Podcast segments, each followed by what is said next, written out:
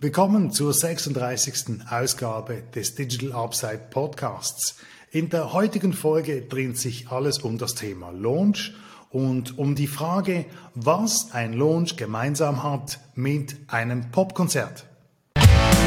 Digital Upside is what you miss. Helping you to jumpstart your business. Digital Upside, there ain't none better. It's time to take it to the next level. Let's go. Digital Upside. Woo. Bevor wir loslegen, die Anmeldung zum Kurs Online Business Basics wird sich bald wieder öffnen. Du kannst dich jetzt schon auf die Warteliste eintragen. Wenn du dir überlegst, ein Online-Business zu starten und den Start strukturiert angehen möchtest, dann komm in meinen Gratiskurs Online Business Basics. Du findest alle Informationen auf digitalupside.ch. Das Marketing eines Popkonzerts beginnt meist damit, dass der Termin des Konzerts bekannt gegeben wird.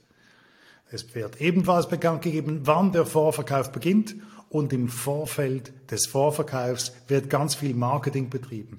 Man sieht Aufnahmen von anderen Konzerten, man sieht Ausschnitte von der betreffenden Band, es gibt zum Teil, je nachdem, eine Home Story, es gibt Interviews, es gibt ganz viele Informationen, die alle darauf hindeuten, dass eben das Konzert in Bälde stattfinden wird. Was genau meine ich damit?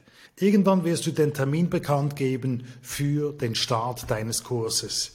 Eine gewisse Zeit vorher wirst du die Anmeldung eröffnen, wo sich die Teilnehmer, die Interessenten anmelden können für deinen Kurs. Und in einer Phase vorher wirst du eine Zeit haben, wo du sehr wahrscheinlich eine Warteliste offen hast, wo sich Interessentinnen und Interessenten für den Kurs vormerken können. Und dieser ganze Prozess, der hin zu einem Starttermin führt, zu einem Start eines Kurses, ist eben dem Popkonzert sehr ähnlich, weil alle Marketingaktivitäten, der, der ganze Lärm, der darum gemacht wird, die ganzen Hintergrundinformationen, die ganzen Social-Media-Aktivitäten, die ganzen E-Mail-Marketing-Aktivitäten, alle Informationen, die damit zu tun haben und auf den Launch oder eben auf den Kursstart abzielen, dienen dazu, möglichst viel Lärm zu machen vor dem Kursstart, damit viele Personen aufmerksam werden auf dich und auf deinen Kurs. Nicht, dass hier ein falsches Bild entsteht. Ich möchte nicht den Eindruck vermitteln, dass sich Online-Business-Unternehmerinnen verhalten wie Popstars. Ich habe mindestens in meiner bisherigen Zeit nie irgendjemanden angetroffen, der Star-Allüren hat oder diese zeigt. Im Gegenteil. Und trotzdem, die, die beiden Prozesse, die zum Highlight hinführen, die einerseits zum Popkonzert, andererseits zum Online-Kursstart hinführen, ähneln sich im Prozess. Aus welchen Gründen führt man überhaupt einen Launch durch?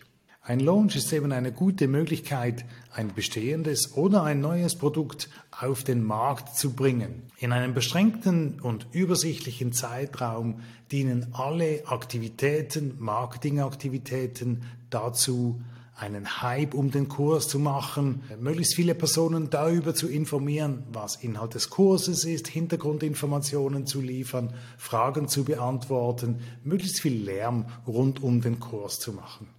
Und versucht aufmerksam zu Aufmerksamkeit und Interesse zu generieren, um potenzielle Kundinnen und Kunden auf den Kurs aufmerksam zu machen. Vor dem Launch eines neuen Kurses hat man eigentlich wenig Wissen über die Nachfrage eines Kurses. Aus diesem Grund wird auch vermieden, den ganzen Aufwand zur Erstellung des Kurses bereits vor dem Launch zu machen. Man geht also eigentlich in den Markt und schaut, ob es die Nachfrage gibt, wie viel sozusagen, wie viel zurückkommt, wie viel Antwort kommt vom Markt, um dann abschätzen zu können, ob sich der Aufwand lohnt, einen Kurs zu erstellen. Ich meine, wenn es Anmeldungen gibt, dann wird es sich auf jeden Fall lohnen, den Kurs zu erstellen. Aber es ist natürlich möglich, dass sich niemand anmeldet, dass sich niemand dafür interessiert. Der Launch ist dann sozusagen der Nachfragenachweis für den Kurs und erst im Anschluss an den Nachfragenachweis wird der Kurs wirklich erstellt. Also ein Kurs wird gelauncht und dann erstellt, mindestens teilweise gelauncht und erst dann fertig erstellt. Ich würde es mal so formulieren.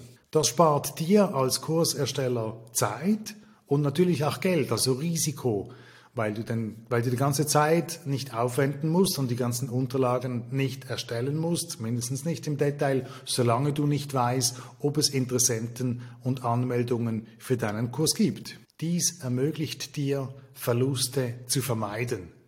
Eigentlich handelt es sich bei den Anmeldungen zu einem Kurs um Vorverkäufe. Vorverkäufe in dem Sinne, als dass du zuerst das Produkt verkaufst und erst im Anschluss die Hauptarbeit erbringst, die es zur Erstellung des Kurses benötigt.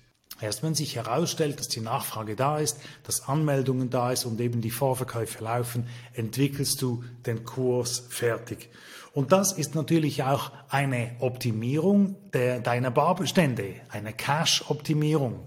Typischerweise bei einem anderen Produkt, zum Beispiel in der Lebensmittelindustrie, in der Automobilindustrie oder in der Pharmaindustrie, werden zuerst Produkte ähm, hergestellt, also es wird geforscht, dann werden die Produkte hergestellt und dann gehen die Produkte in den Verkauf. Das heißt, die, einen, ein, ein Riesenaufwand wird vorfinanziert von den großen Unternehmen, bevor sie auf den Markt kommen. Natürlich wird Research betrieben, um zu schauen, ob die Nachfrage besteht, ob der Markt was hergibt für dieses Produkt.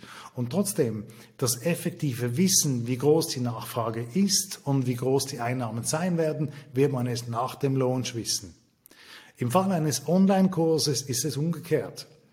Zuerst kannst du die Einnahmen produzieren und dann kannst du sozusagen das Geld dafür aufwenden, den Kurs zu entwickeln.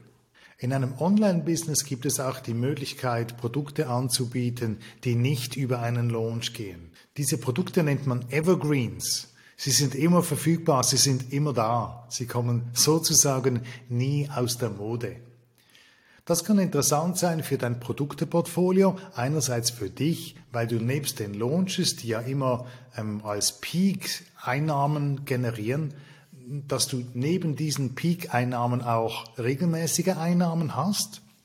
Und es kann ebenfalls interessant sein für deine Community, für die Interessenten, die mit deinen Produkten arbeiten, weil sie nicht immer warten müssen, bis der nächste Launch kommt, sondern unterwegs dorthin ergänzend andere Produkten oder auch Teile von den Produkten, die du dann später launchst, nutzen können.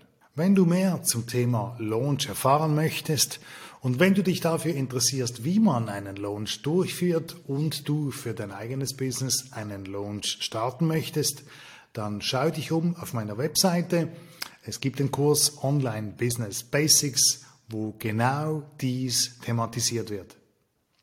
Vielen Dank fürs Zuhören. Auf bald. Thank you for tuning in. Digital Upside Podcast. Information on innovation got you coming back. Woo! DigitalUpside.ch. Let's go.